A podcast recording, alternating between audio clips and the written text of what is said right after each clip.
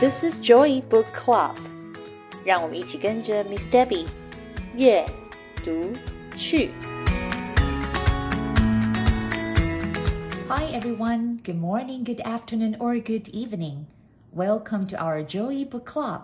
I am Miss Debbie. Hi，欢迎大家来到我们的 Joy Book Club。我是 Miss Debbie。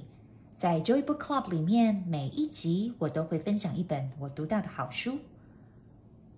The Giving Tree, written and illustrated by Shel Silverstein, traces the life of a boy from toddler to old man and his relationship with a tree. The tree gives the boy everything from its leaves to its branches and to its trunk. The boy takes and takes, never saying thank you, and always asks for more, until one day there's nothing left. The Giving Tree 是一本已经出版超过五十年的童书，是由作家 Shel Silverstein 完成的绘本，描述一个小男孩跟一棵苹果树的故事。这棵树总是不计回报的给予，把自己身上的叶子、树枝，甚至树干都给了这个男孩，一直到这棵苹果树什么都不剩了。让我们一起来读这本《The Giving Tree》。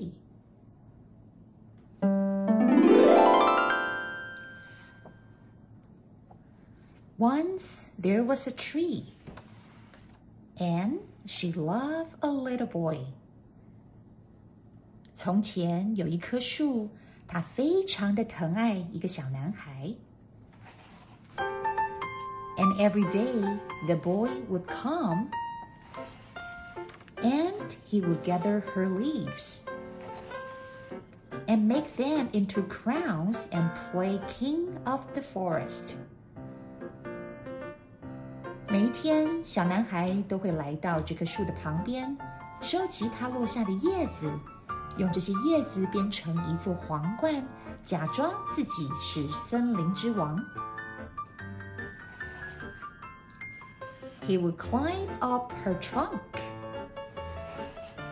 and swing from her branches and eat apples.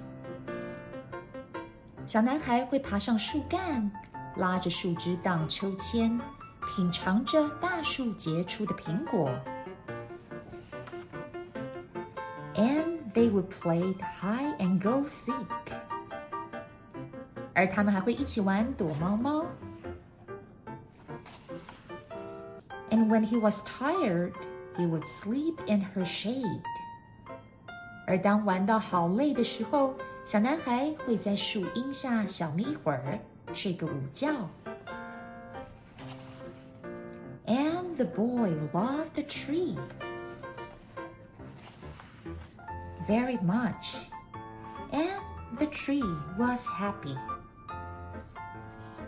小男孩好爱这棵大树，而大树因为自己感到被爱，觉得好开心。But time went by, and the boy grew older, and the tree was often alone. 随着时间一点一滴的流逝，小男孩长大了，不再来找大树玩了。这棵大树啊，总是感到孤单。Then one day, the boy came to the tree and the tree said, Come, boy, come and climb up my trunk and swing from my branches and eat apples and play in my shade and be happy. I am too big to climb and play, said the boy. I want to buy things and have fun. I want some money. Can you give me some money? I am sorry, said the tree, but I have no money. I only have leaves and apples. Take my apples, boy, and sell them into the city. Then you will have money and you will be happy. 有一天，这个已经长大的小男孩突然出现了。大树好开心啊！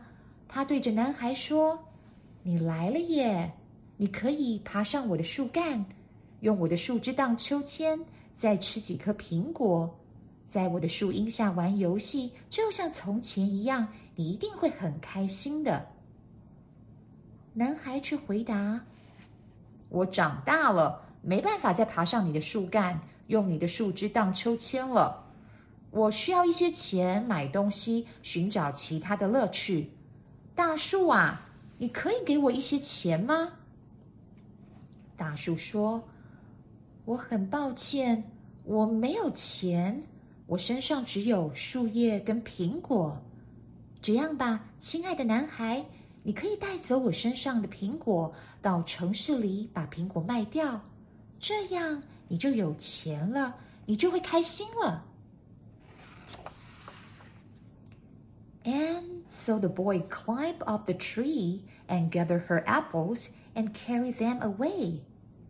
And the tree was happy.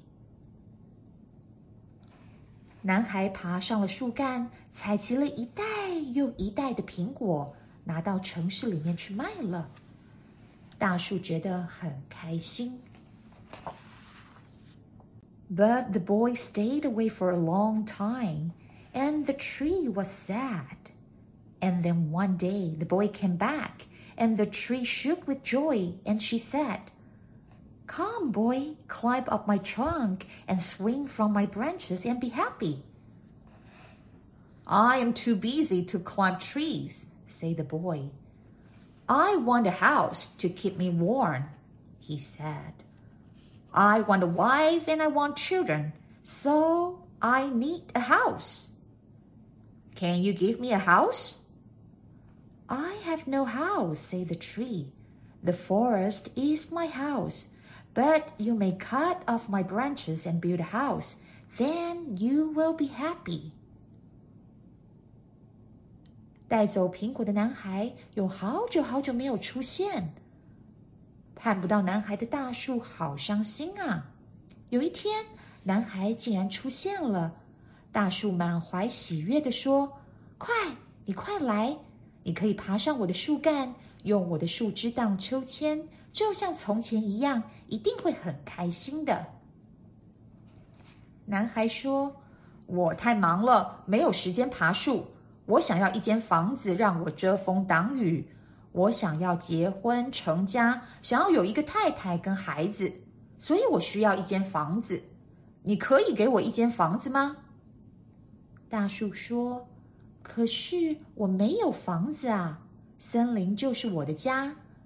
但是你可以锯下我的树枝，用这些木材盖一间自己的房子，这样你就会开心了。” And so the boy cut up her branches and carried them away to build his house. 就这样，男孩锯下了大树的枝叶，将它们带走，给自己盖了一间房子。And the tree was happy. 看到男孩达成了他的心愿，大树觉得很开心。But the boy stayed away for a long time, and when he came back, the tree was so happy she could hardly speak. Come, boy, she whispered, come and play. I am too old and sad to play, said the boy. I want a boat that will take me far away from here. Can you give me a boat? Cut down my trunk and make a boat, said the tree. Then you can sail away and be happy. 日子一天一天过去，男孩也不见踪影。 当他再次出现的时候，大树好开心啊，开心到他差点说不出话来。男孩，来吧，来跟我玩吧。男孩却回答。我太老，太伤心了，没办法跟你玩。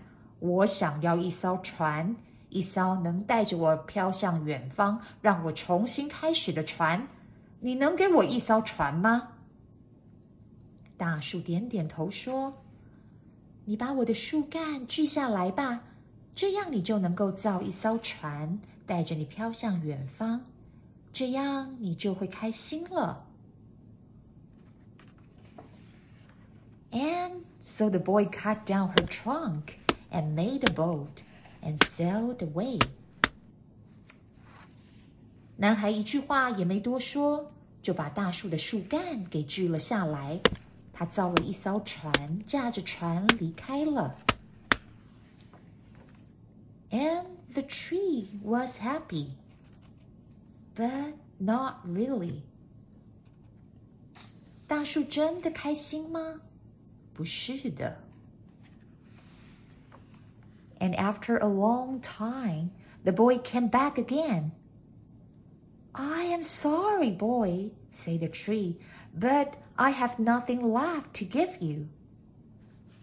My apples are gone.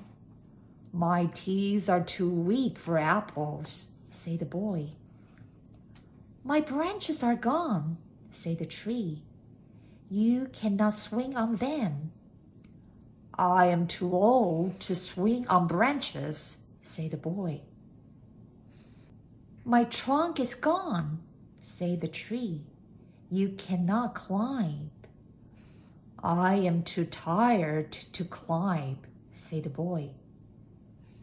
I am sorry, sighed the tree. I wish that I could give you something, but I have nothing left. I'm just an old stump. I am sorry. 又过了好久好久，男孩变成了一个老先生， 他又回来了。这次，大树对着男孩说：“亲爱的孩子，我很抱歉，我什么都没有了，我没有任何的东西可以给你了，我没有苹果给你吃了。”也没有树枝让你荡秋千，我的树干被锯掉，没有办法让你爬了。男孩回答说：“我的牙齿已经咬不动苹果，我太老了，荡不动秋千了，我也太累了，爬不上你的树干了。”大树接着说：“孩子，我很抱歉，我希望我能给你些什么。”但是我真的什么都不剩了，只剩下了老旧的树墩。I don't need very much now, said the boy. Just a quiet place to sit and rest. I am very tired. Well, said the tree, straightening her up as much as she could. Well, an old stump is good for sitting and resting. Come, boy, sit down, sit down and rest. And the boy did. 男孩回答：“我要的不多，只想要有一个安静的地方，让我坐下来静一静。我好累，好累啊！”大树努力的把自己的身体挺得直直的。他对男孩说：“这样吧，我现在仅有的树墩可以让你好好坐着休息。来吧，孩子，坐下来靠着我，好好歇一会儿。”男孩坐了下来，and the tree was happy，而大树好开心。The tree is always there for the boy, always present, always available. It shows us the perfect example of unconditional love, like our parents or caregivers. But was it right for the boy to take so much from the tree? Did the boy ever say thank you or shows his appreciation? There's a lot to think about after reading this book. I hope you enjoy reading with me today The Giving Tree.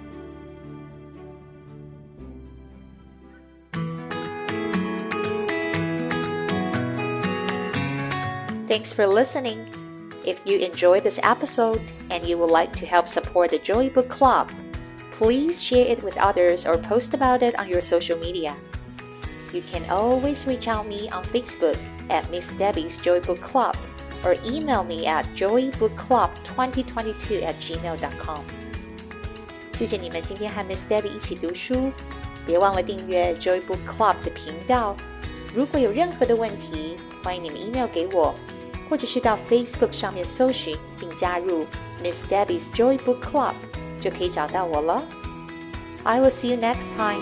Bye.